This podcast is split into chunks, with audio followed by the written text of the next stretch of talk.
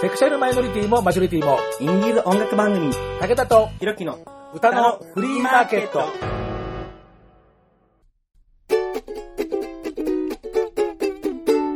どこか遠い空、君も弾いてるの。なんてなわけでですね。皆様こんにちは。ご機嫌いかがですか？簡単にあなたの手玉に取られます。書類50代、武田聡です。ひろきは今日もお休みをいただきます。そうなんですよ。この番組でもう使わせていただいているトンチピクルスさんのえインストゥルメンタル曲、えーウクちゃんについに歌詞がついたんです。トンチピクルスさんの生動画ライブ、え投げ銭ライブでもね、あの、この曲披露されてますけれども、なかなか可愛らしいけど、キュンとくるようなですね、トンチピクルススピリットの、え溢れた一曲になってますんでですね、えーこちらの方も合わせてよろしくお願いいたします。ひょっとすると、私、最初のフレーズだけだけど、初カバーしたの、武田？わけでですね。まあ、えーそれはともかく。えーちょっと間が空いてしまいました。なかなかね、あの、私もプライベート、本業が多忙で本当に申し訳ございません。えーそういうわけで前回に引き続いて、14年ぶりにリリースになりました田中守さん、えー西組ファイツ監督の田中守さんの、えーベストアルバムの特集でございます。えーね、特に、えー今回、えーその田中守監督のシンガーソングライター時代の、えー後期、いろいろなバラエティ、バリエーションの曲を聴いて楽しんでいただければというふうに思います。武田と弘樹の歌のフリーマーケット。朗報田中守ベスト14年ぶりにリリース。でも、本人も半分くらい忘れてたの。今日は後編です。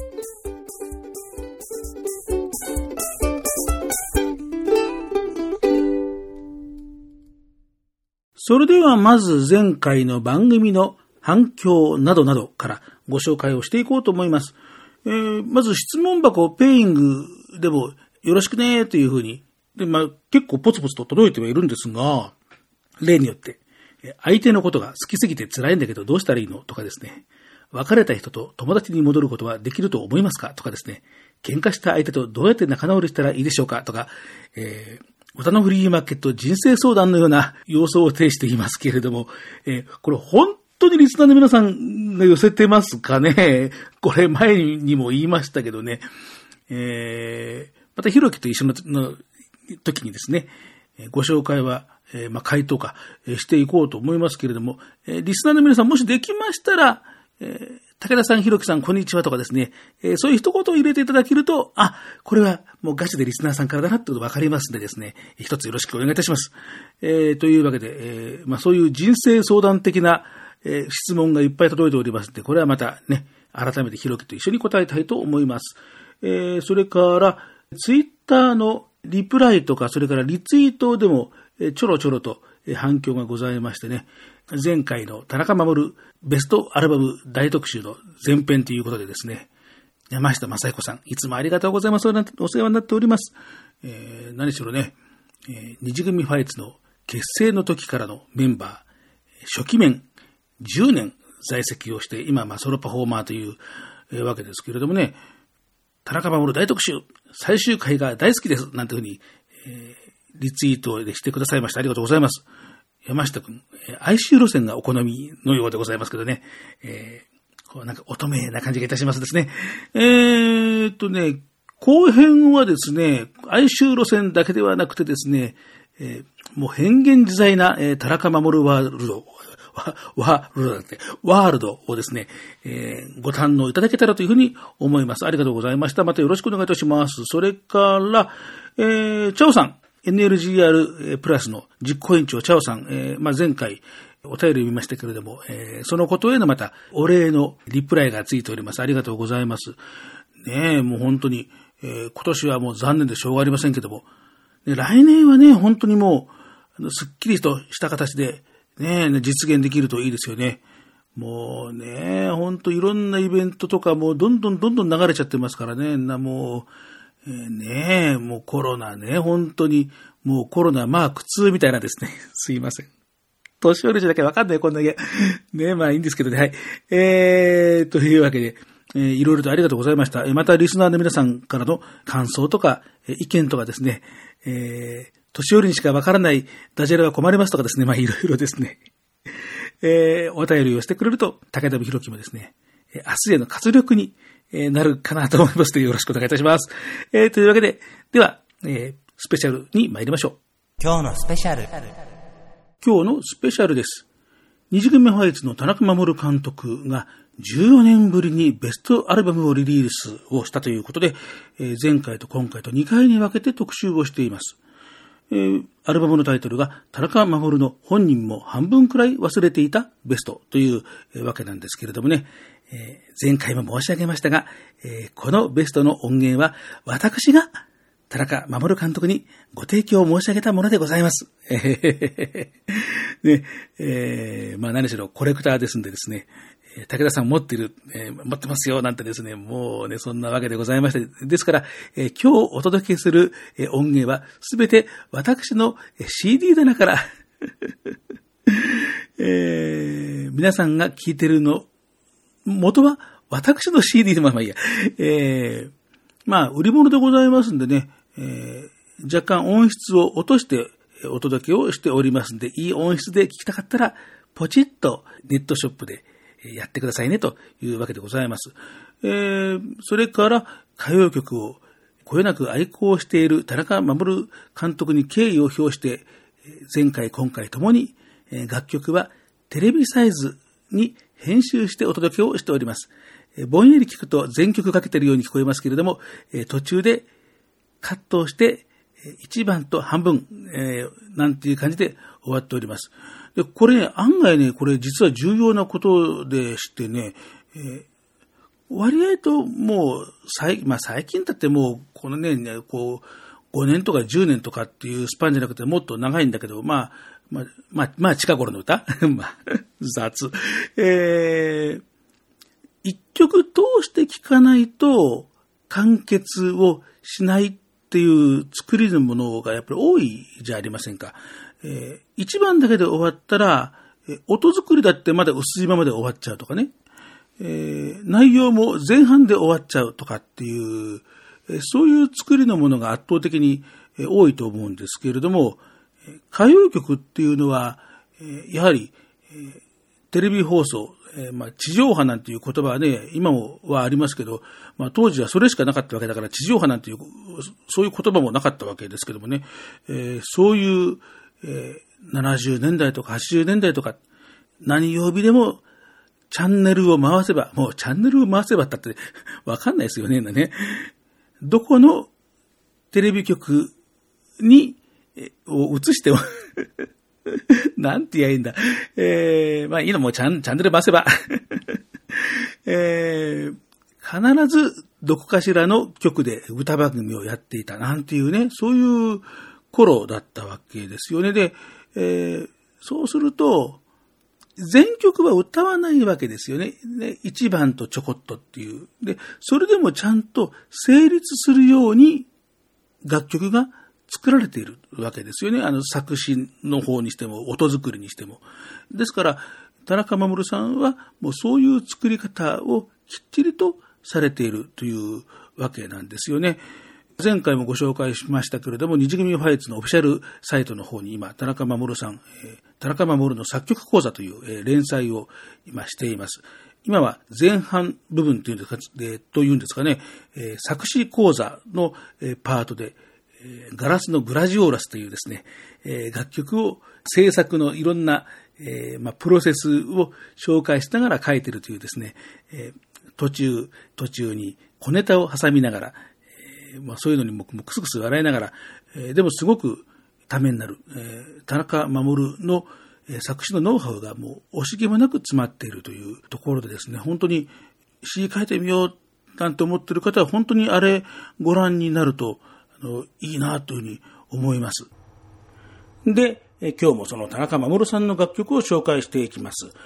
前回の最後が永遠に解けないパズルのようにで、これが2005年のリリースでした。2005年は田中守さん全部で5枚のシングルを発表しています。永遠に解けないパズルのように、ズームレンズの眼差し。これはゲジラさんのカバーでした。それからさせて湘南、子猫のワルツ17センチ。本当にアイドルのシングルのもうリリースですよね。もうバンバンえリリースをしましたし、で、まあ、それぞれの楽曲がまたいろいろなバリエーションで、えー、まあ、楽しませてもらいましたね。えー、で、えー、これからおかけする、え、させて湘南、え、まあ、オールドな、年代の方からすると、もうね、この題名を聞いたら石川秀美さんの揺れて湘南がパッと浮かぶんだろうと思うんですけれどもね、えー、ね、させて湘南っていうのはなかなかね、僕も、えー、新曲リリースということで、この情報が入ってきた時には、もう思わず大受けをした覚えがありましたけれども、えー、で、この、させて湘南についてはちょっと面白い話が、えー、あったというか、日本テレビが取材に入ったんですよね、当時。えー、させて湘南がリリースを、されたのは2005年の6月6日でしたけれども、えー、この日の、えー、晩というか、まあ、日をもう午前0時を超えてるんで、えー、まあ、正確には7日の、夜中ということになるんですけれども、えー、当時あった日本テレビの先端圏という、えー、番組、えー、時代の先端を、えー、取り上げて紹介するという、そういう、えー、報道バラエティ、ー、があったんです、えー、あったんですけれども、えー、これで、えー、この、え6日の深夜というか、まあ、7日の未明未明というか、えー、その時のテーマがゲイというですね、まあ、随分ね、ゲイが、えー、まあ、時代の先端と言われてもね、当事者からするとね、僕らからすると、うん、まあね、ええー、とか思いますけども、えー、まあ、ね、ずいぶんざっくりとしたテーマで、えー、まあ、カミングアウトの問題だったりとか、いろんなものを、まあ、とにかく、まあまあ、よくぞ押し込めたというような感じだったんですけれども、えー、その押し込めた、えー、内容のコンテンツの一つにゲイインディーズがありました。え、まあ、それなりに、え、まあ、いろんな楽曲が、えー、あってっていう、まあ、紹介だったんですけれども、どうもその、田中守さんのところにカメラが入った、そこのね、編集の具合は、なんか、なんか違うんだよなとかっていうふうに、えー、おも、まあ、テレビを見ながらですね、えー、思った覚えがありました。もう直後に僕はミクシーの日記でそれをなんか書いた記録が、えー、ありましたけど、うん、なんていうような感じで書いていましたね。えー、このさせて湘南ワンコーラス、えーまあ、地上波で、えー、歌った、まあ、ある意味、まあ、すごいことなんだけれど、えー、その、まあ、一番のその、歌詞がね、歌いながら出るんだけど、えー、普通にね、な、あの、マルゴシックのナールとかでいいじゃないですかね、な、毛筆体で出したんだよね。えー、なんか、ものすごいなんか、そういうことじゃないんだよっていうね、その、そういうようなことがなくっても、面白いし楽しいしっていうのを本当は、えー、伝えなきゃいけもう伝えなくちゃあのいけなかったんじゃないのっていうふうには、それは、え、今でも思いますし、えー、後から、え、田中守さんから聞いたところによると、え、まあ、スタッフが、田中さん、この部屋にゲイビデオとかあったら、こう面白いですよね、とかっていうね、まあなんか、まあそういうのをまあ置いて移して、まあネタにしようということだったんでしょうけど、こう思わずなんか田中さんもね、ああみたいなことですよね、それ。だから、どうも、うん、なんかいろんな意味で中途半端というような、まあそれでも、田中守さんのさせて湘南のジャケット写真、撮影風景とか、えー、本人が歌唱しているのが地上波で流れるとか、あるいは、えー、その卓録風景とか、いろんな機材、楽器が映るというのは、えー、まあ、ファンからすると、こう一つの事件だったんじゃないかなというふうに思います。え、では、聴いていただきましょう。田中守ナンバーの中で、え、相当ハードな感じ、えー、ですね、えー、いろいろな楽曲の中で、初めて新しい手の内を見せてきたっていう、えー、ところだったのかもしれません。えー、聞いていただきましょう。させて湘南。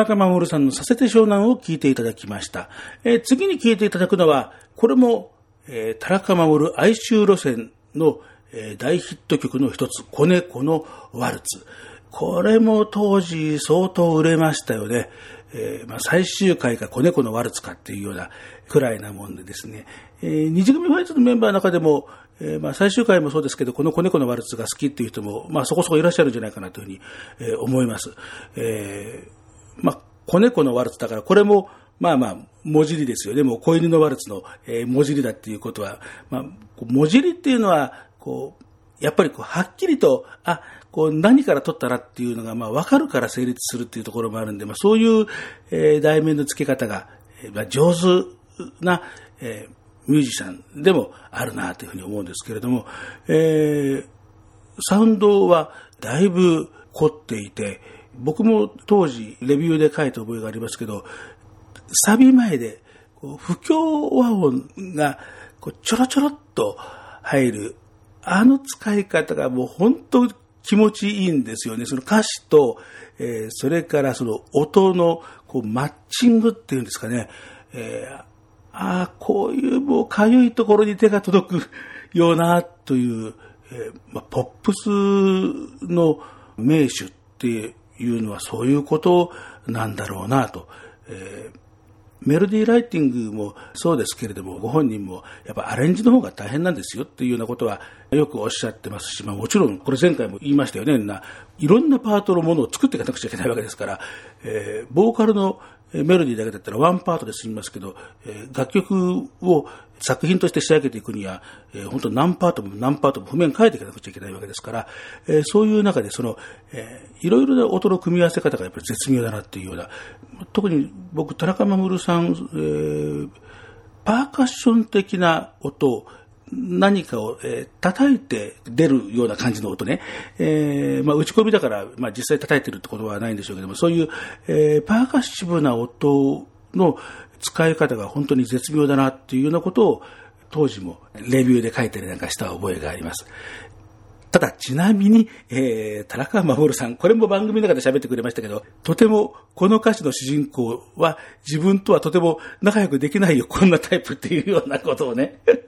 言ってましたね。自分の思い人が短い髪が好きだからってんで、えーその日の夜で自分で髪を切るっていう、まあそういう描写がありますけど、んなもん床屋に行けっていうふうにですね、作者の田中守さんも自分でバッサリと、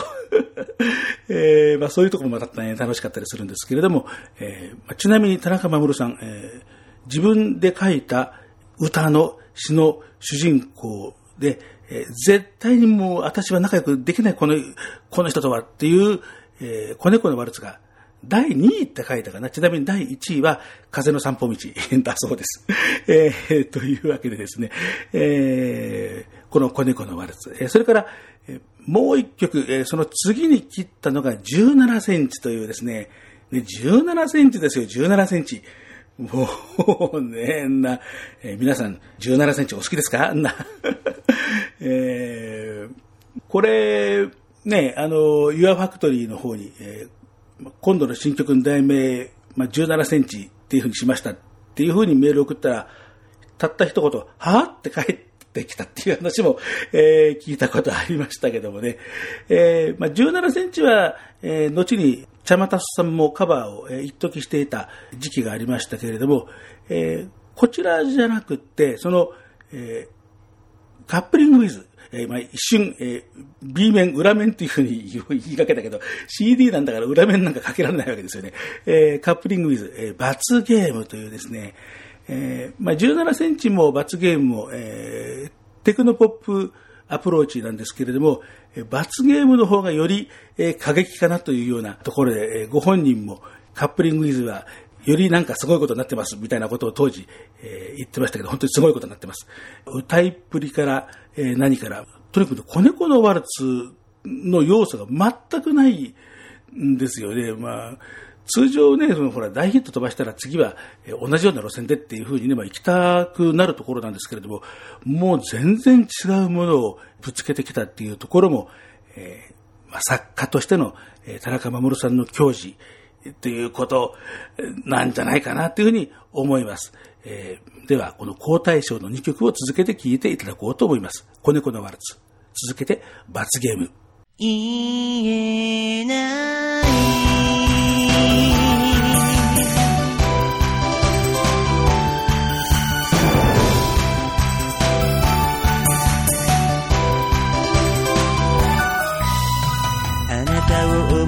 気持ちは誰にも負けてないのに昨日の電話に出てくれない理由はなぜなの短い髪が好きだとこの前言ってたからその日の夜には自分で髪を切った。ワルツでも踊りませんか。ピアノの上を歩く子猫のようには恩を外して。I love you.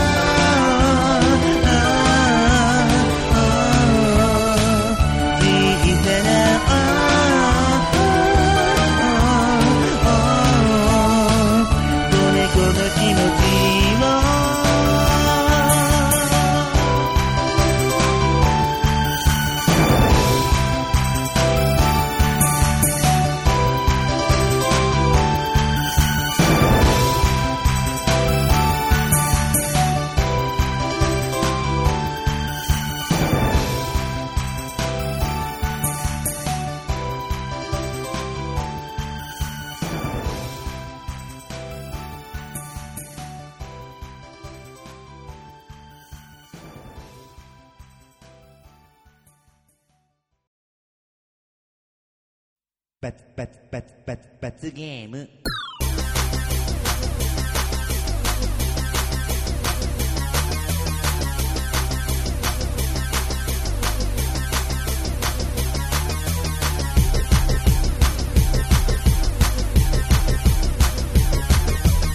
好きな気持ちはお互いあるのに一歩進めないウブな二人。はぐらかすのは僕が猫だからあなたの深読み多分当たってる。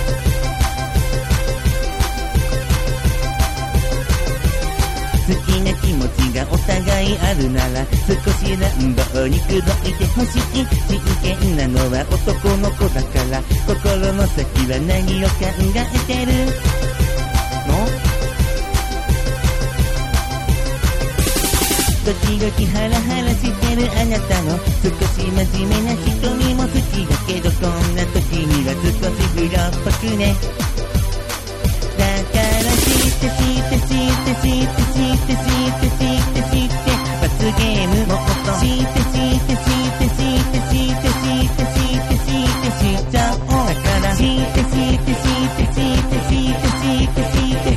罰ゲームも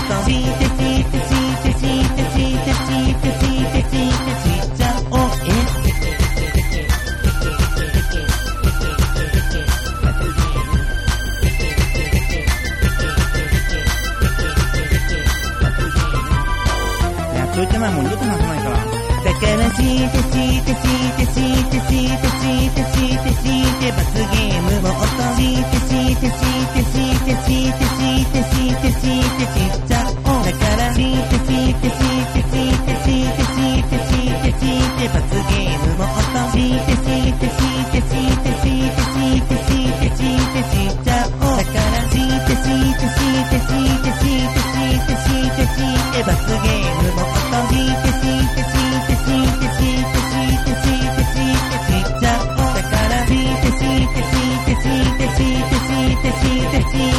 ぎのもと海てしいてしいてしいてしいてしいてしいてしいてしいて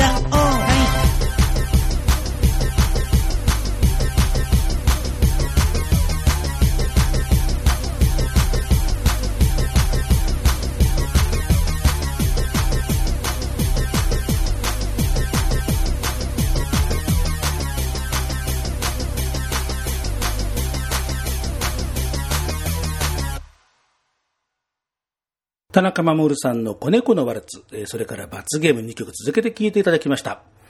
次の曲ですけれども、年が明けて2006年のリリースになります。この曲もね、ほんと、えー様式の作家、田中守の、もう、遺憾なく、発揮という、ところだと思うんですけれどもね、まあ様式っていうのは、あれですよ、あのーえー西洋式とかのその、ね、西洋、東洋とか様式取るの様式じゃなくて、えー様の式ですよね。えーゴシック様式とかね、ありますよね。そういう、その様式ね、えー様式の作家、えーというところなんですけれどもね、えー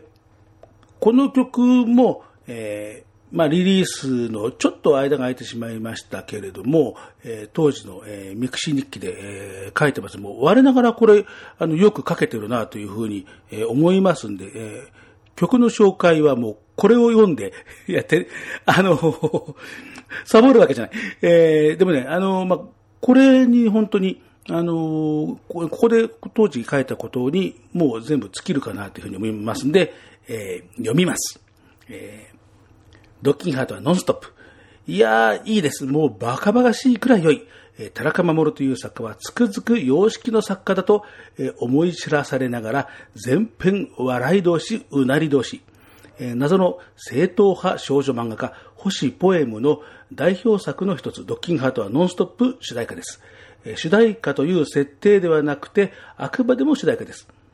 えー星ポエム、えーこれは、えー星は、スターの星、ポエムの、ポエがひらがなで、えームが夢なんですけれどもね、星ポエムというと僕の年代で真っ先に思い出すのは吉田戦車の映るんです。で、ヤクザの鬼幹部が不始末をした古文の、制裁に指詰めではなくって、春、さよならも言えずにという題で詩を書いてこい。それを毎詩集に送って同人になれ。ペンネームは星ポエム、これ以外も許さんという、そういうね、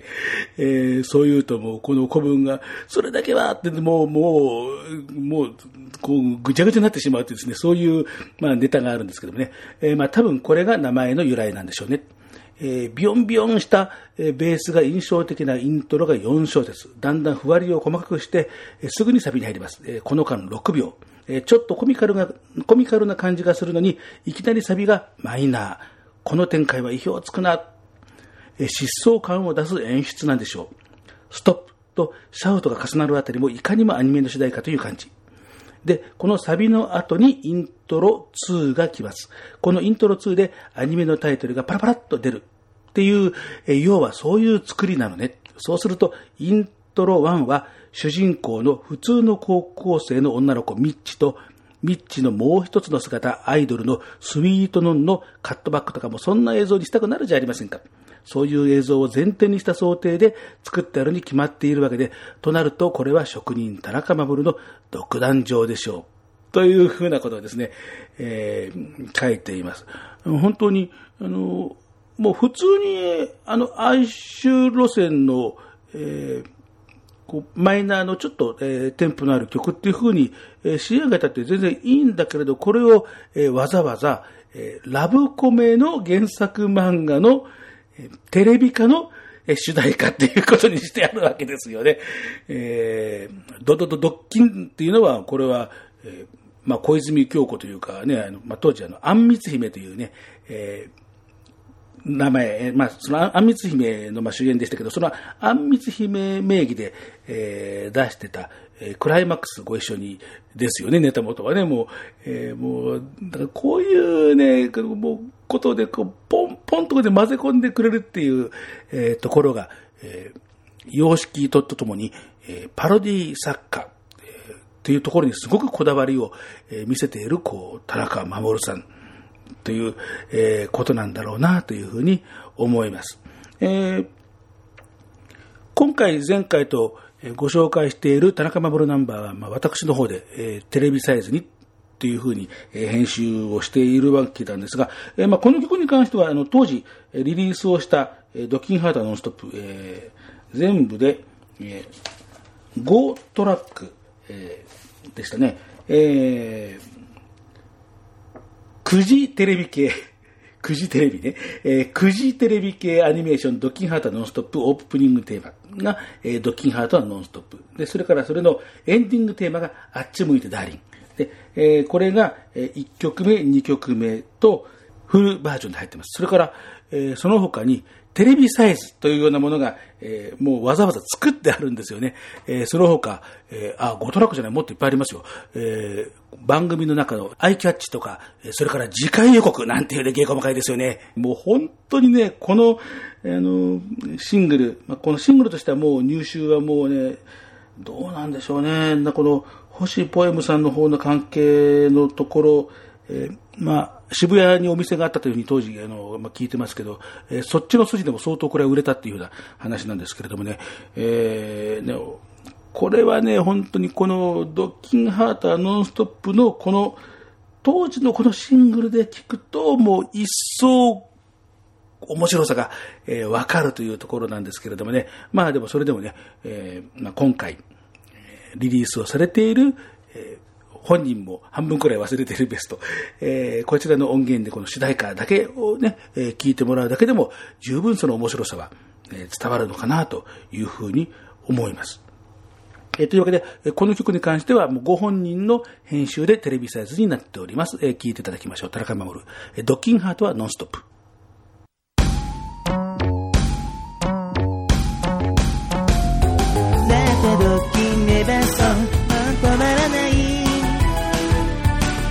けど決めばそうもう止まらない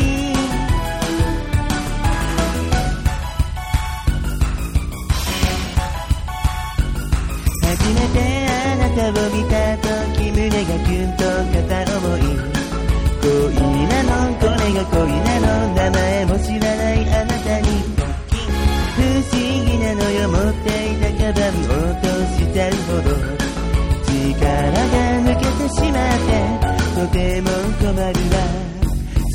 の一体どっちこんな経験初めてなの。だってドッキンばそうもう止まらない。だってドッキンばそうもう止まらない。彼の名前を勝手につけちゃいそうな感じ。そんなドッキンドドドドッキン。もう止まらない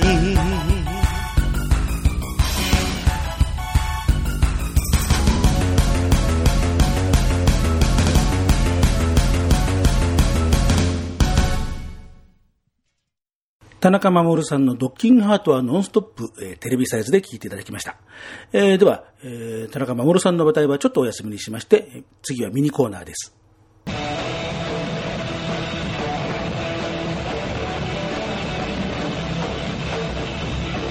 上村洋平の。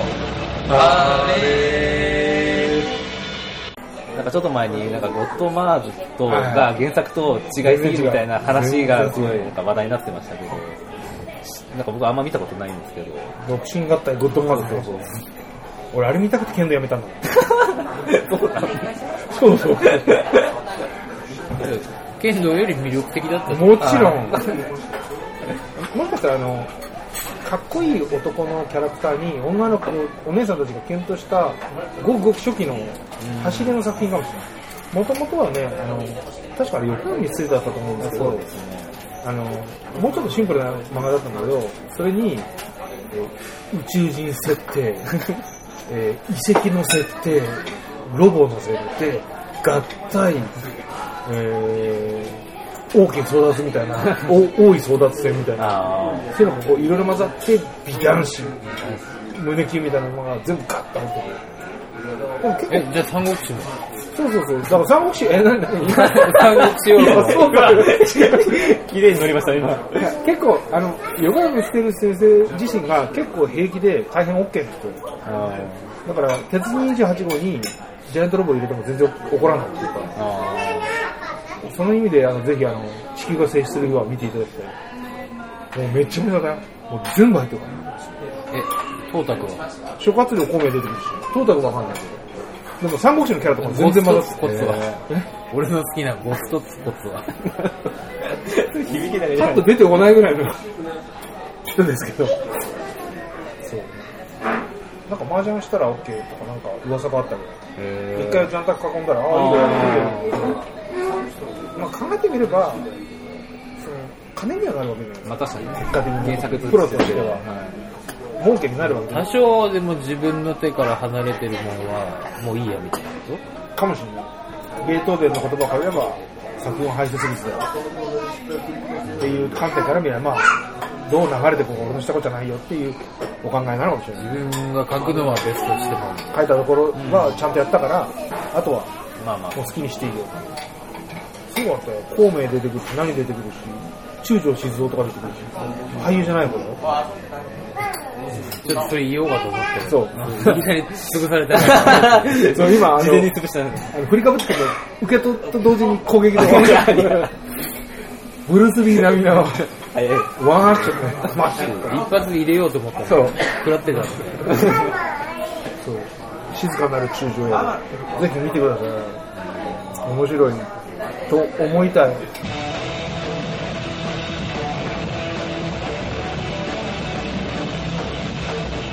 上村洋平の、あれまだね。上村洋平のあれへの応援、苦情、質問、その他お問い合わせはメールで kyk&y アンダーバーインフォアットマーク yahoo.co.jp kycandy アンダーバー info@yahoo。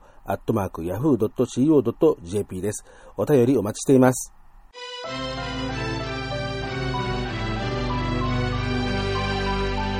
武田とひろきの歌のフリーマーケット。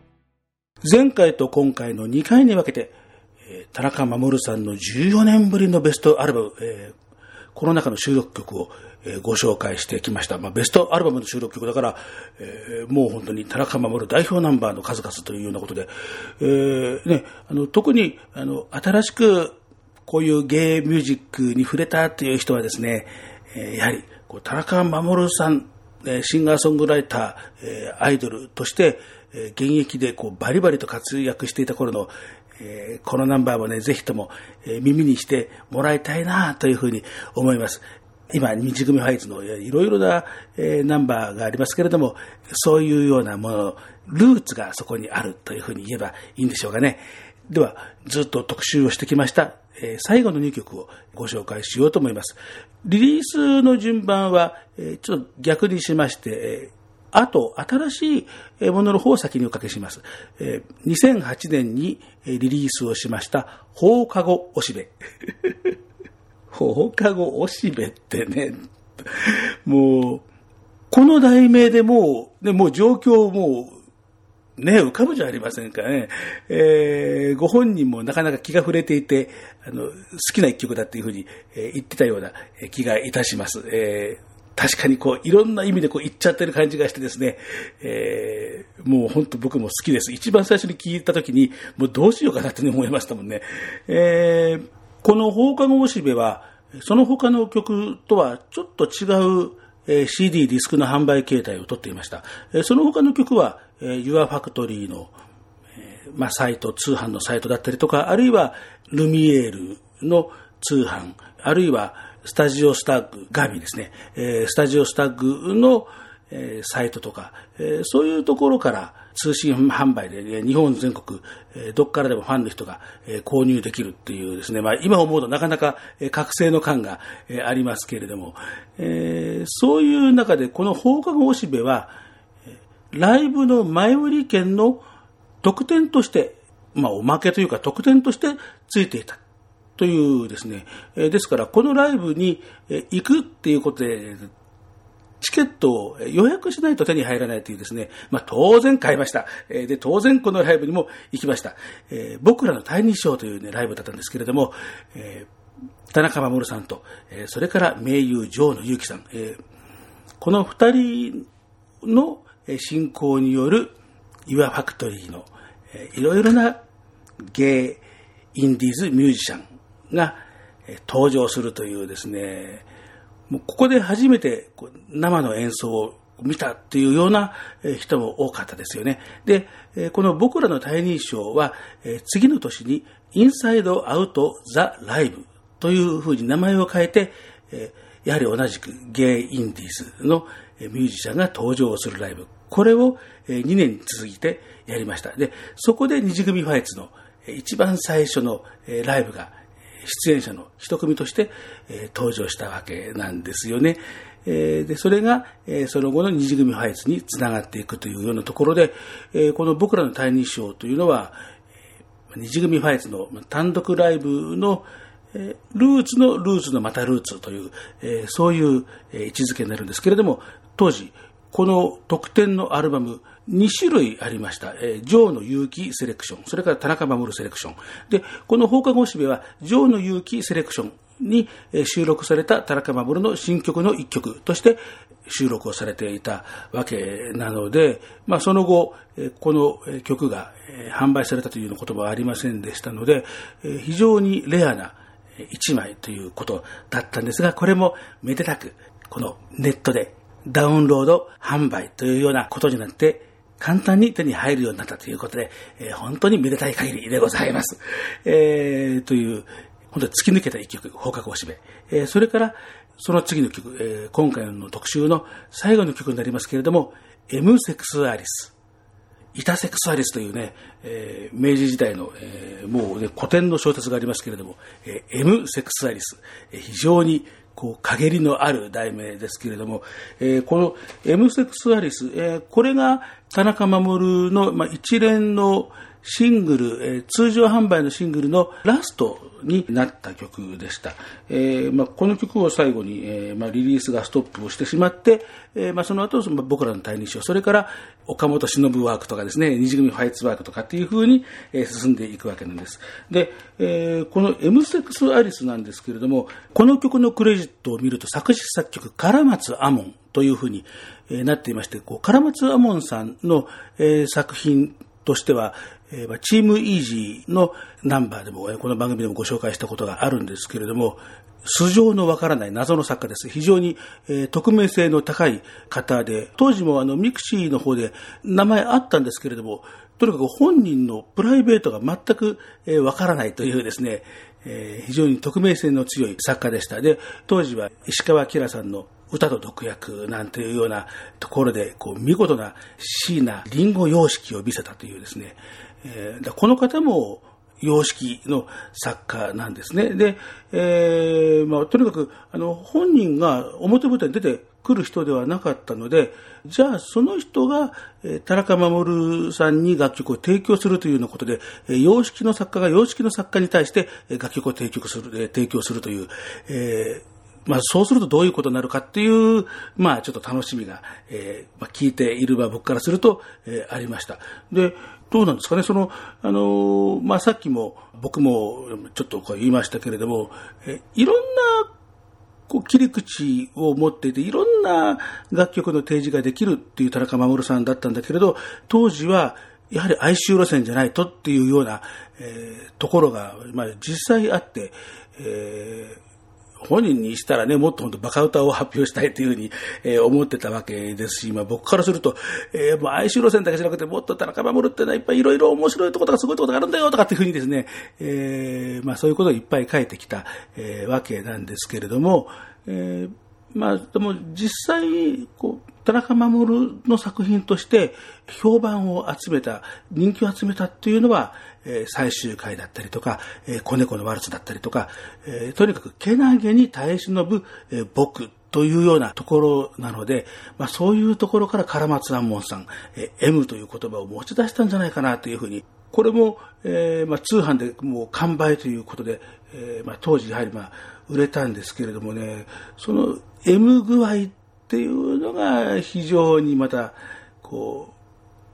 う、絶妙だなっていうふうに、えー思うわけですよ。えーまあね、ほら、恋愛なんていうのは、まあそれで身を持ち崩したりとか身を滅ぼしたり、えーする場合もあるわけ、えーですけどね、えーまあそれが、ね、まあ、まあ身を滅ぼすっていうのが、えーまあ時には社会的地位であったりとか、えーあるいは自分の精神ですよね、まあ心を病んじゃうとかね、えーあるいは恋に破れて文字通りもう肉体をもう破滅させてしまうなんていうえ場合もあるわけ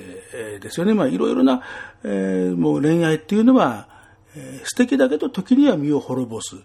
えー劇薬にも、えーなる。その劇薬の香りが、このエムセクスアリスの死からは、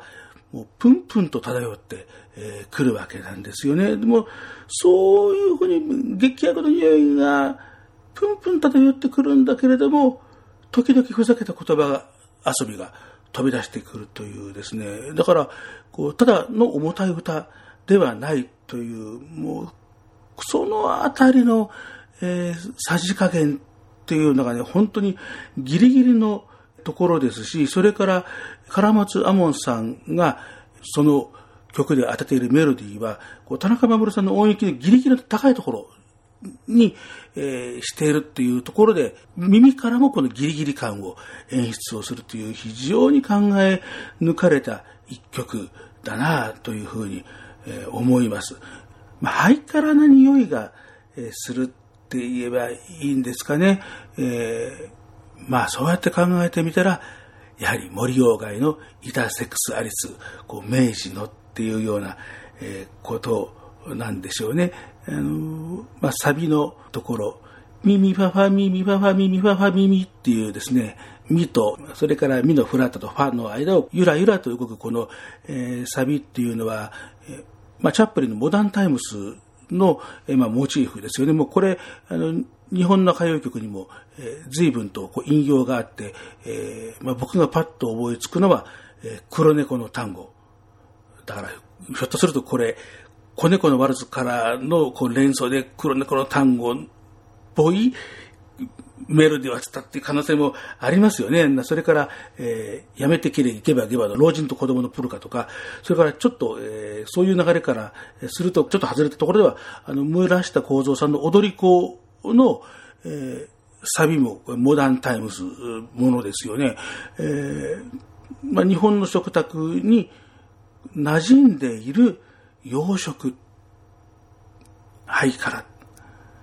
こう、明治の時代っていうね、だ非常にこれも、えーもう掘れば掘るほどいろんなこう深みがあってですね、えーシンガー、田中守が、えー見事な歌いっぷりをしてくれるというですね、えーまあ、そういう意味では、えこのアルバム、まあね、あのダウンロードアルバムですから、まあ、どれが1曲目、2曲目っていうような、ね、感覚っていうのも、だいぶまあ薄いんですけれども、えこのダウンロードアルバムの最後を飾る1曲にふさわしいんじゃないかなというふうに思います。というところで、2006年にリリースをされたこの M セクサリス、これを特集の最後にしようかなというふうに思います。では、えーだいぶ今日が取ってきて、最後いっぱいおしゃべりしてしまいました。もうしゃべりません。えー最後の2曲です。田中守、放課後おしべ。続けて、M セクスアリス。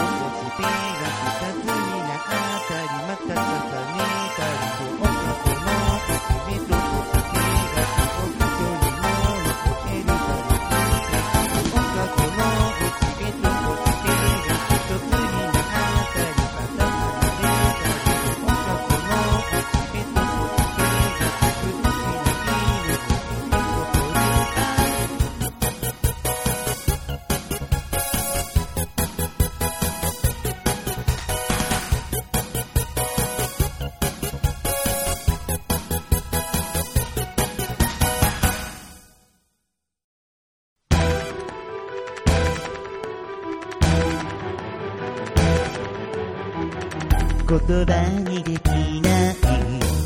恥ずかしいことをどうしてあなたは軽く言えるのでしょう。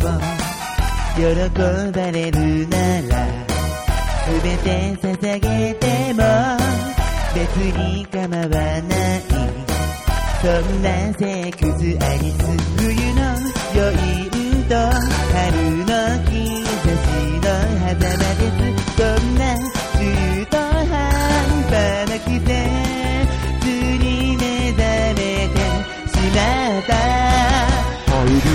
えばあなたが猫になれと逆らえないからチルチルにチルそのままいっそ死んでしまえと笑顔で答えないと叩かれる例えば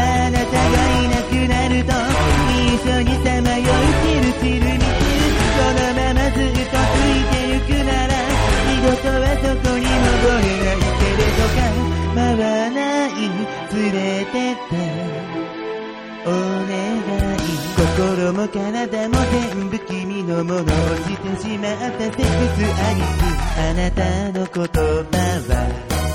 嘘つきマリオネ本心と逆のそんなセックスアリスセックスアリスセックスアリス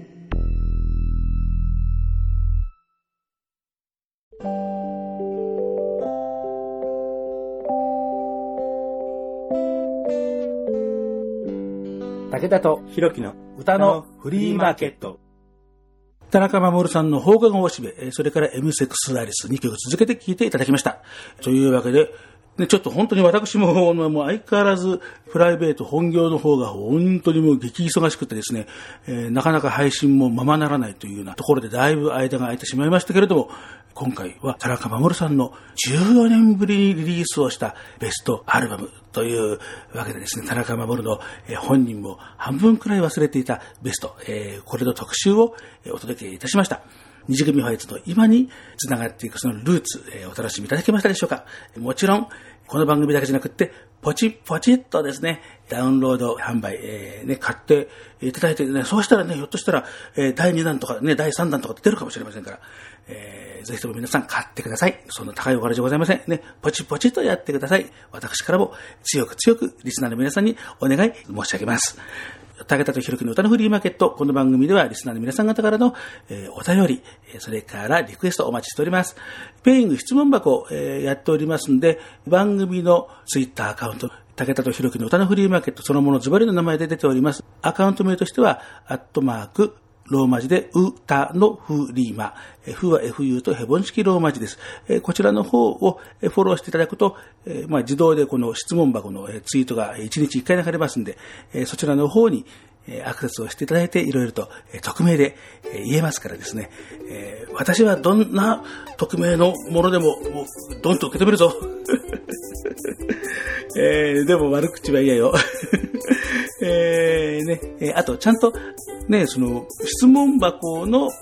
システムのダミー質問じゃないってことがわかるように、えー歌のフリーマーケット聞いてますとかですね、武田さん、ひろきさん、こんにちはとかなんか書いてくれると、あ、これはガチだってわかりますのでですね、えーよろしくお願いします。待ってます。えーそれから、この、えー番組の、えー、ツイッターアカウントの方の DM とか、えーリプライとか、まあ、そんなようなことで寄せていただけると嬉しいかな。あとはメールでしたら、えー、さとし武田、アットマーク、ホットメールドットコム、手話 SHA とヘボン式ローマ字、えー全部、えー番組のブログの方にもね、えーちゃんと、インフォメーションしてありますので、まあ、そちらの方を見ていただければと思います。歌のフリーマーケットで検索をしていただくと、シーサーブログでもう割と上の方に出てきます。はい。えーまあ割と上の方にというのは要は、えこの歌のフリーマーケット関係のものでこう、1位、2位、3位を競ってるわけですね。えーブログがトップじゃないんで、確かね。えーまあそんなわけでよろしくお願いいたします。えーでは、まあ、次回、えー一応構想はあるんですけれども、なかなか収録ができないうちに、えーその 企画の、え機会を逸してしまうような気もしないでもありませんが、まあ頑張ります。えーね、なかなかひろきとも時間が合わせられませんけれども、えーひろきの元気な声も、なんとか近々で皆さんのお耳にお届けしたいなというふうに思いますので、えーぜひとも応援を引き続きよろしくお願いいたします。パーソナリティ、武田聡でした。